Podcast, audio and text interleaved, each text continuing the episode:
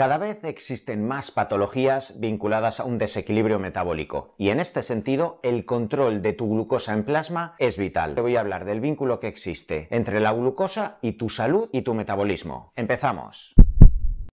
Vivimos en unos tiempos en la que cada vez existe mayor número de patologías vinculadas a alteraciones en el metabolismo. Patologías cardiovasculares, patologías neurovasculares, procesos tumorales benignos y malignos, enfermedades inflamatorias, enfermedades autoinmunes. Todas estas patologías tienen vínculos con el síndrome metabólico, con la resistencia a la insulina, etc. Y de ahí que en estos tiempos, en el siglo XXI, cada vez cobre más auge, más importancia el control de la nutrición, el control del deporte, el conteo calórico, la distribución de macronutrientes y todo lo que tiene que ver con un correcto desarrollo y funcionamiento de tu metabolismo para poder prevenir todo este tipo de patologías o en caso de que la tengas no tengas que recurrir a tantos fármacos o que la evolución de la misma sea más favorable. En este sentido, quiero que sepas que el control de la glucosa cobra un eje central en el funcionamiento correcto de tu metabolismo. La glucosa, sabes que es esa molécula que se encuentra en los carbohidratos, en el pan, en el arroz, en las legumbres, en la pastelería industrial y que cuando entra en tu intestino va soltándose y esas moléculas de glucosa entran desde tu intestino al plasma sanguíneo. En un intento de que exista equilibrio, homeostasis y que no existan hiperglucemias constantes alargadas en el tiempo, tu páncreas va a liberar insulina cada vez que se produce una elevación de glucosa. De esa forma, la glucosa irá al interior de tus células musculares o tu hígado para generar el glucógeno, ya sea glucógeno muscular o glucógeno hepático. Este sería el funcionamiento correcto cada vez que ingerimos hidratos de carbono con el fin de que exista una pequeña subida de glucosa y posteriormente, gracias a esa liberación de insulina por parte de tu páncreas, se normalice la glucosa. ¿Qué ocurre en estos tiempos donde existe un superávit calórico, donde comemos muchas veces a lo largo del día, donde tenemos una vida muy sedentaria, no tenemos prácticamente gasto calórico? observamos cómo muchas personas tienen mucha grasa abdominal y poca musculatura, que cada vez que se come carbohidrato, ese arroz blanco, esa pasta blanca, ese bocadillo, esa bollería industrial, tu páncreas tiene que liberar muchísima cantidad de insulina para solventar la hiperglucemia, intentar que esa glucosa se normalice y ¿qué ocurre? Como no tienes tantos receptores periféricos a la insulina, se han saturado, han perdido su flexibilidad, no tienes una masa muscular solvente, con el paso del tiempo esa hiperinsulinemia genera una entrada de la glucosa ya no al interior de tu musculatura o del hígado en este caso, sino hacia el interior de tus adipocitos para generar la formación de triglicéridos. Si entiendes bien estos pasos que se producen como consecuencia de la inflamación, de la obesidad, de ese consumo excesivo de azúcares a lo largo del tiempo, esto no se genera de la noche a la mañana, podrás entender cómo poco a poco esa hiperinsulinemia va generando que los adipocitos vayan acumulando cada vez más triglicéridos hasta que se produce una inflamación de estas células grasa que principalmente se acumulan en la zona abdominal y visceral hasta generar lo que se llama la lipoinflamación, inflamación de todo el tejido adiposo abdominal y sobre todo visceral que se encuentra vinculado a muchas patologías metabólicas de las cuales ahora mismo te voy a hablar. Cuando llegamos a este proceso en el cual se ha generado ya un cierto círculo vicioso, en el cual la persona, cada vez que ingiere hidrato de carbono y se genera esa hiperglucemia, el páncreas tiene que liberar glucosa, pero como hemos perdido la sensibilidad periférica a la insulina, el organismo ya no tiene la flexibilidad metabólica suficiente como para oxidar rápidamente los sustratos energéticos, la insulina transporta la glucosa constantemente al interior de los adipocitos, con lo que la persona, con mínima cantidad que toma de hidrato de carbono, como tiene una hiperinsulinemia, insulinemia constante en sangre, esa insulina transporta la mínima cantidad de glucosa en plasma al interior de los adipocitos y se va generando ese círculo vicioso en el que cada vez hay más grasa abdominal, más grasa visceral, esa grasa se empieza a depositar también en tu hígado, tu hígado empieza a generar esa esteatosis, ese hígado graso, el funcionamiento de tu hígado empieza a ser peor y esto empieza a generar una alteración en tu perfil lipídico. Eso quiere decir que el colesterol, las fracciones derivadas del HDL, del LDL, los triglicéridos en plasma sanguíneo empiezan a alterarse. Fíjate, todo empezado por esas alteraciones de glucosa en sangre, el mal control, la mala gestión por parte de tu cuerpo de la glucosa porque tu organismo ya no es capaz de normalizar los niveles de glucosa con poca insulina, todo esto ha ido generando un círculo vicioso en el que poco a poco vas perdiendo la sensibilidad a la insulina y acumulas más grasa abdominal, probablemente vas a tener menos masa muscular, por eso oxidas poco en reposo, no tienes flexibilidad metabólica, consecuencia de malos hábitos, y esto ha acabado indirectamente en una alteración de tu perfil lipídico que lo que va a generar es una mala salud cardiovascular, triglicéridos elevados, colesterol probablemente en 280, 300, 320. Más allá de eso, probablemente un HDL en 30, 35 muy disminuido, LDL en 170, 180. Si miramos más allá, podemos observar probablemente una homocisteína o una proteína C reactiva ultrasensible, que son marcadores que nos indican que tus arterias están empezando a generar arteriosclerosis y mayor resistencia, y todo esto va a dar lugar a una mayor predisposición a procesos cardiovasculares, arteriosclerosis, ictus, trombos, etc. Evidentemente, esto va a generar paralelamente mayor predisposición también a procesos neurovasculares, los cuales tienen una base también metabólica porque esas arterias que tienen que generar irrigación, llegada de oxígeno, de nutrientes a tu cerebro, como van a estar más cerradas, con mayor predisposición a arteriosclerosis, con el paso del tiempo habrá también mayor predisposición a demencia senil vascular, a procesos de arteriosclerosis, de ictus a nivel vascular, y todo ha tenido en un inicio una base metabólica asociada al mal control de la glucosa en plasma. Paralelamente, ese mal control de la glucosa cada vez que estás tomando hidrato de carbono, y vuelvo a decirte, cuando una persona ya desarrolla una resistencia a la insulina o una prediabetes, incluso una mínima cantidad de 40-50 gramos de arroz neto ya te puede generar hiperglucemias y ya puede generar ese estado que tu páncreas libere mucha cantidad de insulina y esto genere ese círculo vicioso de cada vez más inflamación de tu grasa abdominal el adipocito, esa célula que acumula triglicéridos, siempre te he dicho que no simplemente es un depositario de grasa, es una célula endocrina que cuando se inflama en estos estados de resistencia a la insulina, genera liberación de citoquinas, de interleuquinas, de factor de necrosis tumoral alfa, de diversas moléculas que generan un estado de inflamación crónica de bajo grado. ¿Qué es ese estado de inflamación perpetuo en todo tu organismo que genera dolor de articulaciones, que genera dolor muscular, que genera apatía, que genera fatiga crónica, que genera síndrome de fatiga central, que genera mayor predisposición a fibromialgia, a que no puedas entrenar, a que incluso aunque entrenes al día siguiente o los dos días de después te duela absolutamente todo, que te levantes con depresión por la mañana, que prácticamente no puedas tirar hacia adelante y que tu sistema nervioso no tenga un control adecuado de las concentraciones de serotonina, de dopamina, de GABA, etc. Todo esto, fíjate, se encuentra muy asociado a esa inflamación crónica de bajo grado con una base metabólica condicionada por ese mal control de la glucosa, la resistencia a la insulina periférica y la lipoinflamación, la inflamación de ese tejido adiposo. Siguiendo este hilo,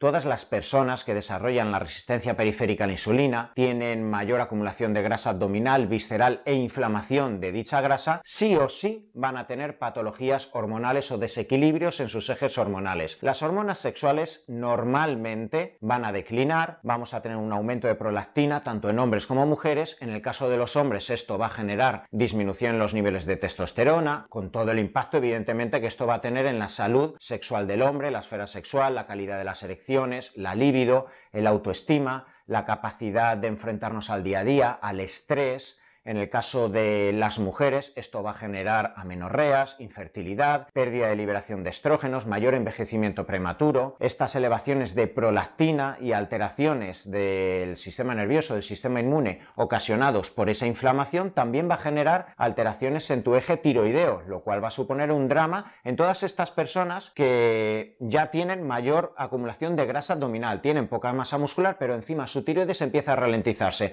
con lo que la poca cantidad quizá calorías que están comiendo y la poca cantidad de hidrato de carbono ya no es prácticamente ni tolerable porque su eje tiroideo también se ha ralentizado. Y a esto tenemos que sumar las alteraciones hormonales a efectos del cortisol. Ante tanto estrés, ante tanta inflamación, la cápsula suprarrenal, para que puedas seguir enfrentándote al estrés físico y emocional que suponen estos estados de inflexibilidad metabólica, va a generar mucha liberación de cortisol con todos los efectos de inmunosupresión, de catabolismo, de pérdida de colágeno, de aminoácidos musculares y de resistencia periférica a la insulina que genera la liberación aguda de cortisol. Con lo que fíjate, para poder enfrentarte a todos estos estados de inflamación, de desequilibrio en el control de glucosa, tu cuerpo tiene que liberar cortisol, pero el cortisol genera más bucle, ¿vale? Genera más catabolismo, más pérdida de sensibilidad periférica a la insulina, con lo que el problema va agravándose paulatinamente. Y finalmente, hablando de la repercusión a nivel de tu metabolismo y de tu salud que tiene el mal control de la glucosa, tenemos que hablar del daño directo que ocasiona la glucosa constantemente elevada en tu organismo. Ya te he estado diciendo que en primera instancia tu organismo, siempre que tu glucosa se eleva por encima de 150, 160 de forma permanente,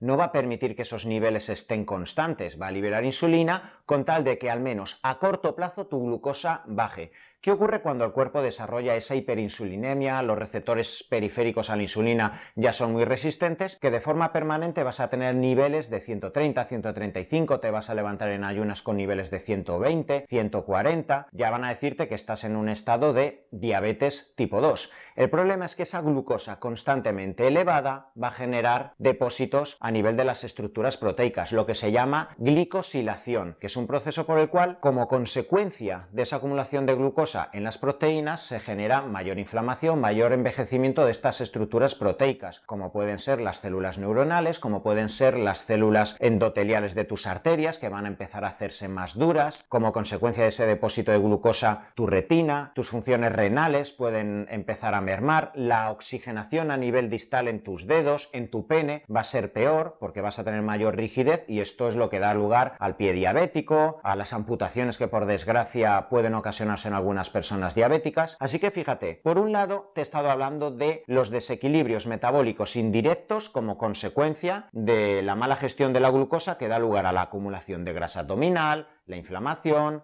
alteraciones cardiovasculares, neurovasculares, hormonales, etc. Pero por otro lado tenemos el fallo directo que se produce en determinadas proteínas como consecuencia de la acumulación de la glucosa en dichas proteínas. Hasta aquí te he hablado de las repercusiones directas e indirectas que va a ocasionar el mal control de glucosa en tu organismo. ¿Qué parámetros son los que tienes que vigilar en tus analíticas y que tienes que hablar con tu doctor, con tu médico de cabecera, con tu endocrino, etc.? En primer lugar, la glucosa. La glucosa en plasma pues nos va a decir directamente qué nivel tienes en tu concentración plasmática, ya sea en ayunas, ya sea después de comer. Normalmente la glucosa la hemos mirado en ayunas. A las 8 de la mañana te has ido a hacer una analítica sanguínea y luego has ido a recoger los valores a la semana, a las dos semanas y tu médico te ha dicho cómo está ese valor. Es muy importante que sepas que el valor de glucosa en ayunas debe estar entre 75, 85, máximo 90. Pero como normalmente el laboratorio te va a marcar como límite máximo 106, 100 110 puede ser que tengas 102 y tu médico te diga que está genial y que hasta los 6 meses no quiere que te vuelvas a hacer una analítica y que a nivel de glucosa estás perfecto. Si vas a los 6 meses y ves un valor de 111 y hay un asterisco, a lo mejor tu médico se lleva las manos a la cabeza y te dice, oye, controlate la dieta, mira a ver que no tomes dulces o incluso te da una pastillita de metformina. Lo normal, lo coherente es que tu valor de glucosa de forma repetida, puede ser que un día esporádico porque no has dormido esa noche, porque la noche de antes incluso no te acordaste que te ibas a hacer la analítica y te hinchaste a pizza, lo que sea, pues tu glucosa incluso está en 105 y es anecdótico. Yo siempre que veo una persona que por la mañana en ayunas ha tenido un valor de 102, 96, incluso veo que es una persona delgada, pues pienso a ver si ha sido un error, a ver si hay que ver el contexto en el cual la persona se hizo la analítica y repítetelo varios días seguidos en la farmacia en ayunas. Si estás en un valor de 80, 82, pues ha sido un falso positivo. Pero si de forma persistente tu nivel está en 96, 92, 101, probablemente no estás teniendo un control de tu glucosa en ayunas, lo cual indicaría problemas metabólicos. Aparte de medir esa glucosa en ayunas, cada vez está surgiendo más interés en controlar la glucosa a diferentes horas del día, cuando una persona está haciendo ayuno intermitente para verificar que no exista catabolismo, cortisol, lo cual podría generar neoglucogénesis y observar a lo largo de la mañana oleadas de glucosa, posterior a cada comida para saber el impacto glucémico que tiene un determinado hidrato de carbono en tu día a día. En este sentido, hay personas que se monitorizan pinchándose varias veces al día, pero también tenemos los dispositivos de freestyle, que es lo que yo uso cada vez más con muchos de mis pacientes, que aunque no sean diabéticos, puede ser que sean pacientes con objetivos deportivos, metabólicos, etc. El freestyle es un dispositivo que se encuentra insertado a nivel del brazo y simplemente pasando el dispositivo del móvil estás recibiendo la información de cómo es tu glucosa en real time, lo cual evidentemente te da muchísima información para saber qué diferentes comidas son más aptas para ti, qué ocurre a lo largo de la noche si tienes neoglucogénesis hepática, etc. Aparte de estos controles de la glucosa directamente, tendríamos que ver también los niveles de insulina. Idealmente en ayunas cuando te lo mires deberías estar entre 5 y 8 aproximadamente. Si tienes unos niveles de insulina muy bajos, habría que ver si incluso tienes problemas de absorción a nivel intestinal o estás en unos procesos de catabolismo, de pico de forma si eres deportista o de baja ingesta de calorías, lo cual está ocasionando que tu páncreas libere muy poca cantidad de insulina. Pero si tienes un nivel de insulina por encima de 10-12, muy probablemente vas a estar desarrollando una resistencia a la insulina, probablemente cada vez que tomas hidrato de carbono o cada vez que comes tu páncreas libera mucha cantidad de insulina para evitar las hiperglucemias y todo esto te está generando una predisposición al síndrome metabólico del cual antes he hablado que tiene tanta repercusión a efectos cardiovasculares, neurovasculares, hormonales y procesos inflamatorios. Y finalmente, tenemos que verificar si se está generando glicosilación, ese proceso negativo y patológico por el cual la glucosa se deposita en tus proteínas. A esos efectos tendríamos la hemoglobina glicosilada y la fructosamina, que son proteínas que se encuentran en tu organismo y que cuando se encuentran elevadas en tus analíticas sanguíneas nos están indicando que en tu organismo se está generando una glicosilación en las últimas semanas y meses, lo cual nos indicaría que tenemos que desarrollar todas las herramientas que vayan dirigidas a mejorar esas sensibilidad periférica a la insulina. Ante todo esto, con la evidente repercusión que puede tener en tu salud metabólica, en tu salud hormonal, en tu salud neuronal, inmune, etcétera, el mal control de la glucosa, no debemos esperarnos a tener una diabetes, a tener una alteración cardiovascular, neurovascular, una inflamación clarísima que te conduzca a una artritis reumatoide, una enfermedad autoinmune, para tomar fármacos. La mejor medicina es la medicina preventiva y a esos efectos es muy importante saber que mínimas herramientas alrededor de la nutrición, alrededor del deporte, de la suplementación deportiva, de la gestión de los biorritmos, del descanso, van a impactar muy positivamente en tu metabolismo, en tu sensibilidad periférica a la insulina y en el control tan importante de la glucosa del cual te estoy hablando. A esos efectos, si queréis saber más acerca de todas estas herramientas, os dejo un enlace de un vídeo acerca de cómo abordar la diabetes tipo 2, que en definitiva son las herramientas que nos van a permitir mejorar nuestra sensibilidad a la glucosa. Hablar de medicina implica hablar de todas las herramientas que tenemos para abordar una patología en su proceso agudo, pero hablar de medicina también es hablar de la medicina preventiva. A esos efectos, controlar tu metabolismo y controlar la glucosa es vital para evitar procesos cardiovasculares, neurovasculares, hormonales asociados a dichas alteraciones del control de glucosa por parte de tu organismo.